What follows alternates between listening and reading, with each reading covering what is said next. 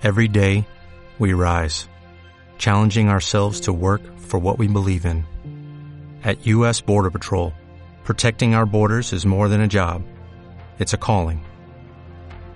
Agents answer the call, working together to keep our country and communities safe. If you are ready for a new mission, join U.S. Border Patrol and go beyond. Learn more at cbp.gov/careers.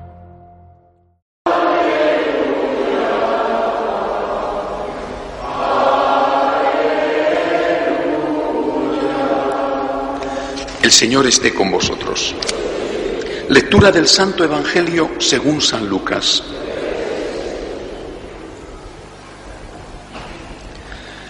En aquellos días María se puso en camino y fue a prisa a la montaña a un pueblo de Judá. Entró en casa de Zacarías y saludó a Isabel. En cuanto Isabel oyó el saludo de María, saltó la criatura en su vientre.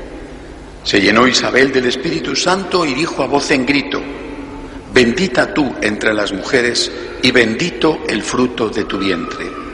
¿Quién soy yo para que me visite la madre de mi Señor? En cuanto tu saludo llegó a mis oídos, la criatura saltó de alegría en mi vientre. Dichosa tú que has creído, porque lo que te ha dicho el Señor se cumplirá. María dijo, Proclama mi alma la grandeza del Señor se alegra mi espíritu en Dios mi Salvador, porque ha mirado la humillación de su esclava. Desde ahora me felicitarán todas las generaciones, porque el poderoso ha hecho obras grandes por mí. Su nombre es santo, y su misericordia llega a sus fieles de generación en generación. Él hace proezas con su brazo, dispersa a los soberbios de corazón, derriba del trono a los poderosos y enaltece a los humildes. A los hambrientos los colma de bienes y a los ricos los despide vacíos. Auxilia a Israel su siervo, acordándose de la misericordia como lo había prometido a nuestros padres en favor de Abraham y su descendencia por siempre. María se quedó con Isabel unos tres meses y después volvió a su casa. Palabra del Señor. Todos los años tenemos la suerte de poder celebrar en el corazón del verano esta fiesta, esta solemnidad de la Virgen María, la Asunción. Y todos los años aprovechamos para hacer esta meditación sobre lo que significa el hecho de que Jesús, Dios, quisiera llevarse a su madre al cielo en cuerpo y alma. Creo que este es el significado de esta fiesta, de este dogma, el de la Asunción de María. Los santos, los santos que celebramos y reconocemos como santos, San Ignacio, San Francisco, Santa Teresa, están canonizados. Decimos, sabemos que están en el cielo. Pero eh, la asunción de María no es la canonización de María. ¿eh? Es decir, los santos están con el alma en el cielo, no con el cuerpo. ¿eh? De hecho, en muchos sitios se conservan reliquias de los santos, ¿verdad? Mientras que en el caso de la Virgen, no hay ninguna reliquia de María, eh, porque precisamente es su cuerpo el que no está en la tierra, sino que está glorificado en el cielo. Eh, yo creo que esta es la diferencia esencial para que podamos entenderlo, ¿verdad? Eh, cuando cada uno de nosotros le llega la hora de la muerte, en ese momento al alma se le va a hacer un juicio, lo que llamamos el juicio personal. Su cuerpo de cada uno de nosotros, los santos incluidos, se queda en la tierra y sufre el proceso normal de descomposición de un cuerpo, con las excepciones de aquellos santos que quedan incorruptos. Cuando en cambio llegue la hora del llamado juicio final, ¿eh? Ese es el momento último de la historia en que nuestro Señor Jesucristo descenderá de los cielos y juzgará a vivos y muertos, los que estén vivos y todos los que han muerto. En este momento tendrá lugar la resurrección de la carne y se producirá un juicio colectivo. En el juicio personal, que tiene lugar inmediatamente después de la muerte, nuestros pecados y nuestras virtudes las sabrá solamente Dios. Mientras que en el juicio colectivo, en el juicio final, nuestros pecados y nuestras virtudes quedarán expuestos a los ojos de todos. En ese momento, el alma que ha permanecido incorrupta desde el momento de nuestra muerte se unirá a ese cuerpo resucitado que no sabemos cómo será, pero será ¿eh? No sabemos si resucitaremos con el cuerpo que teníamos a los 18 años, un suponer, ¿eh?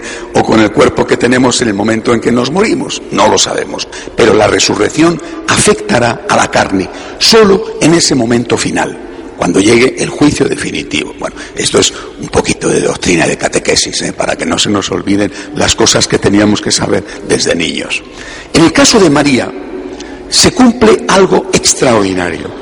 María no va a conocer la corrupción del sepulcro, ni siquiera estos cuerpos de los santos incorruptos. ¿eh? María no va a conocer la corrupción del sepulcro por dos motivos. Primero, porque ella no conoció el pecado. Exenta del pecado original, después no cometió personalmente ningún pecado. Primer motivo.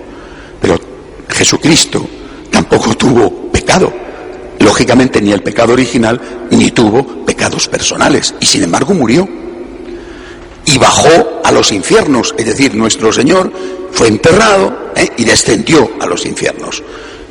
Entonces hay algo más. Y es este privilegio que nuestro Señor hace con su madre de no querer que ella conozca ni siquiera lo que él sí conoció, la muerte, la resurrección, es decir, la muerte y estar sepultado, ¿eh? bajar a los infiernos y resucitar tres días después. ¿Por qué esto? Yo, creo que para entender lo que significa la, asunción de María, es decir, el hecho de que María no conoce el sepulcro, no conoce la corrupción de la carne, hay que ponerse en el lugar de un hijo. En este caso no de una madre, ¿eh? porque quizá María hubiera evitado que su hijo, no lo sé, que hubiera evitado que su hijo muriera en la cruz o descendiera a los infiernos. Hay que ponerse en el lugar de un hijo. ¿Quién de nosotros, si pudiera, no evitaría la muerte de su mamá? Lo que pasa es que nosotros no podemos, ¿verdad? No podemos evitar ni la muerte de nuestra madre nuestra padre, ni la nuestra. Pero Jesús sí que podía. Yo creo que esta es la clave, ¿no? La asunción de María es un gesto de amor del hijo a la madre. Como cualquiera, quería. Él, a diferencia del resto, podía. Él quería, él podía, lo hizo. Por eso la, la, asunción, antes que nada, tenemos que considerarla como un gesto de amor de un hijo a su mamá. No quiero, mamá, que mueras. No quiero perderte. Y no solamente perder tu alma, evidentemente no la hubiera perdido, derechita hubiera ido el alma de la Santísima Virgen al cielo. Es que no quiero perder tu cuerpo. El cuerpo de Jesús era ya un cuerpo resucitado y la relación madre-hijo, siendo una relación espiritual, es también una relación corporal. Cualquier hijo toma de su madre y una pizquita, pero muy pizquita, muy pizquita, que se llama eh, un cromosoma, ¿verdad?, de su papá, de su madre, toma el cuerpo. Sin entender esto, sin entender la relación hijo-madre, madre-hijo, no podemos entender el dogma de la Asunción. Nuestro Señor necesitaba a su madre viva, aquí, y necesitaba, porque él seguía con el cuerpo vivo en el cielo, necesitaba a su madre viva en el cielo. Este es el dogma. Como todo dogma, hay un punto de misterio que aceptamos por la fe, pero en este caso yo personalmente considero que el misterio es muy pequeñito. ¿eh? Nosotros, cualquiera de nosotros, si pudiera, salvaría a su madre de esa corrupción que es la muerte. Cristo no solamente quería, como cualquiera, sino que por ser Dios podía. El significado del dogma. Ahora vamos a entrar en algo, digamos, más catequético, más aleccionador. Esta mujer que sube al cielo, este cuerpo vivo que sube al cielo, es, por supuesto, la carne de Jesús. Es decir, Jesús había tomado la carne de ella y solo de ella. debió de haber un parecido extraordinario entre Jesús y su mamá. Pero también es el alma de la Virgen. Es decir, con la ascensión, con la asunción, está glorificando Dios todo lo que la Virgen representa. Está canonizando todo lo que la Virgen representa. ¿Qué es lo que María representa? Primero de todo, repito, la maternidad. La maternidad es ya canonizada. Cualquier maternidad es ya canonizada. Habría que decir, sinceramente, que también la paternidad, ¿no? Porque si no, la cosa queda como muy feminista. ¿eh? La maternidad, la paternidad, es ya canonizada.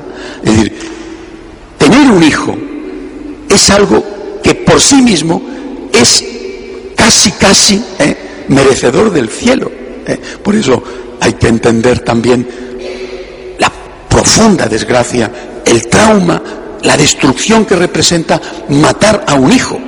Decir, tener un hijo es canonizable. y en nuestro tiempo, tenerle y educarle es casi, casi ¿eh? cielo seguro. Por lo menos estoy convencido de que debe desgravar muchísimo de purgatorio. ¿eh? En el caso de María es el primer punto que le sirvió para llegar derechita al cielo en cuerpo y alma, porque su hijo era nada menos que Jesucristo. Pero creo, repito, que hay que valorar la maternidad y la paternidad como algo que nos o que os hace dignos del cielo, o por lo menos que desgrava muchísimo de purgatorio a la vista de todo lo que los padres tenéis que sufrir. Además de esta maternidad, hay las virtudes de María. La asunción representa la canonización de esas virtudes. Es decir, Dios se complace con un tipo de persona como la Virgen. ¿Y cómo era la Virgen? Bueno, no voy a ponerme, ni siquiera aun siendo el 15 de agosto y teniendo aquí aire acondicionado, ¿verdad? No voy a ponerme a detallar las virtudes de María. Solamente algunas que me parecen esenciales. La primera, la fe. La primera. Es decir, el Señor está diciéndonos, imita a mi madre. ¿Cómo? Empezamos con su fe. ¿Qué fue la de María? Por supuesto, la fe dogmática, creo en Dios, Dios creador, Dios, sí, pero fundamentalmente fue la confianza. Creo que nosotros, más que nunca, tenemos que renovar ese tipo de fe. Estamos ya muy próximos que se inicie el año de la fe. ¿Cómo deben de estar las cosas que el Papa ha querido para el mundo entero, para todos los católicos, decir, volvamos a la fe?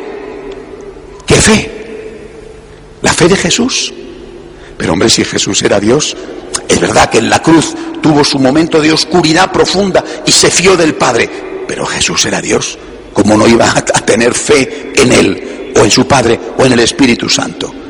La fe imitable, la primera fe imitable, verdaderamente como un humano, era la de María. Y esta fe se tiene que traducir por la palabra confianza. Yo creo que nosotros hemos perdido mayoritariamente esta fe.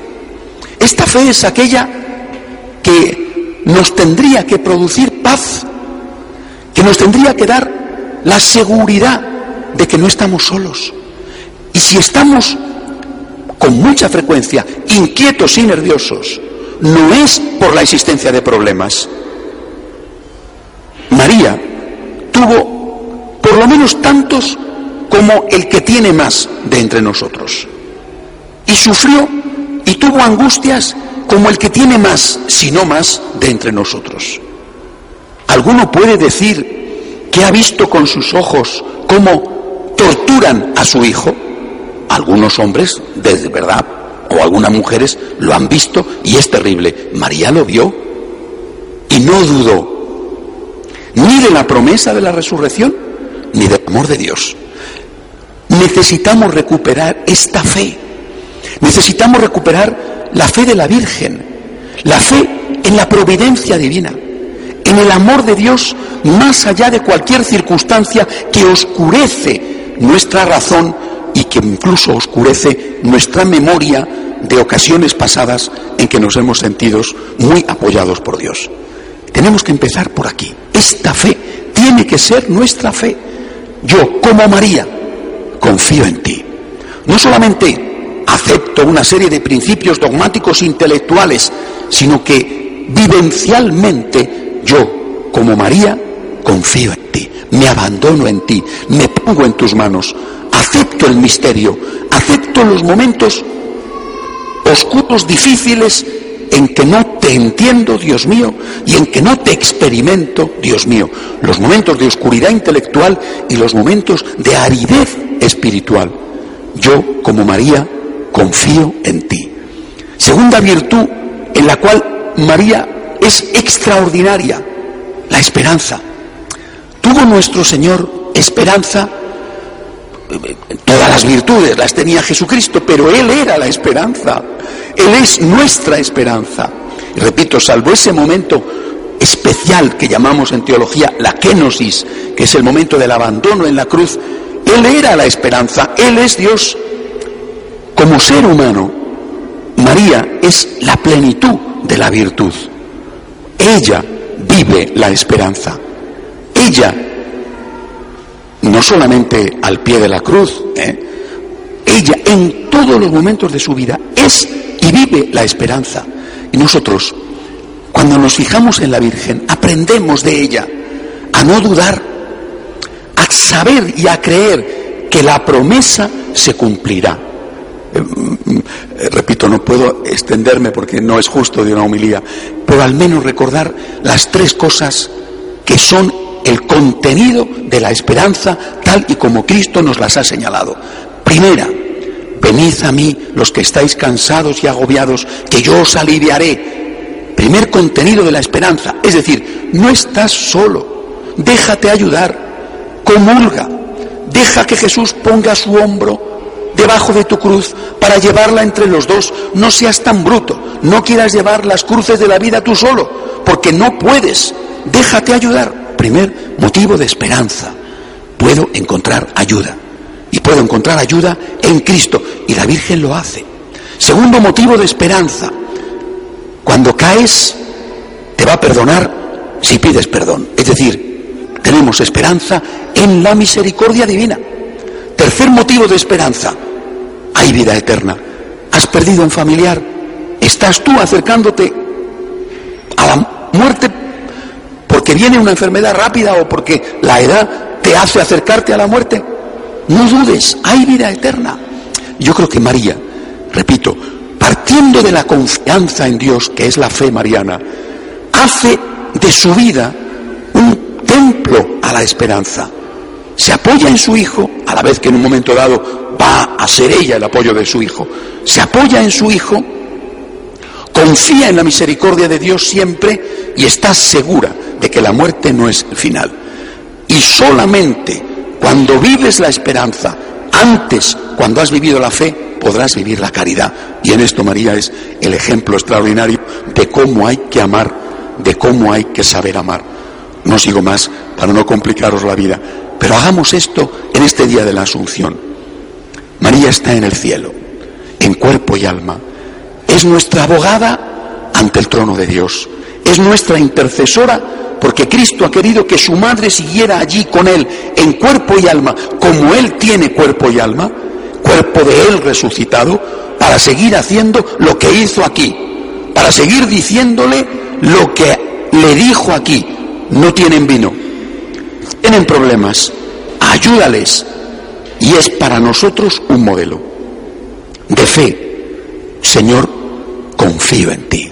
De esperanza. Necesito ayuda encuentro en Cristo. He pecado, creo en la misericordia. Veo el final de mi vida o el final de la vida de los míos, sé que ese final no existe porque vivo, viviremos para siempre. Pidámosle a la Virgen que nunca nos falte su mediación y que nunca nos falte vivir como ella la fe y la esperanza. Que así sea.